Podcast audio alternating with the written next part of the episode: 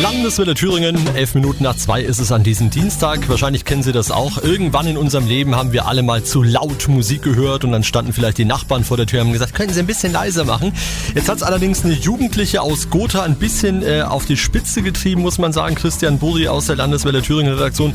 Was hat ihr denn angestellt?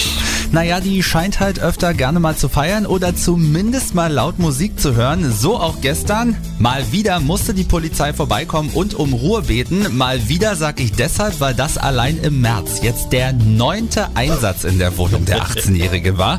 Der Grund war immer derselbe, laute Musik mit ordentlich Bass drunter, sodass bei den Nachbarn die Wände gewackelt haben. Gestern mussten die Polizisten übrigens auch zweimal kommen, weil der Störenfried den ersten Besuch wieder nicht ganz so ernst genommen hatte. Aber man feiert dann wenigstens ordentlich. Jetzt hat aber die Polizei die Faxen dicke. Die beiden Besuche von gestern, die haben auch Konsequenzen gehabt. Ja, die Nachbarn wird's freuen, denn die Polizei aus Gotha hat die Musikanlage nun endlich einkassiert. Das ist an sich nicht so unüblich, aber damit die 18-Jährige diesmal auch was lernt, bleibt die Anlage erstmal bei den Polizisten und das ist schon neu.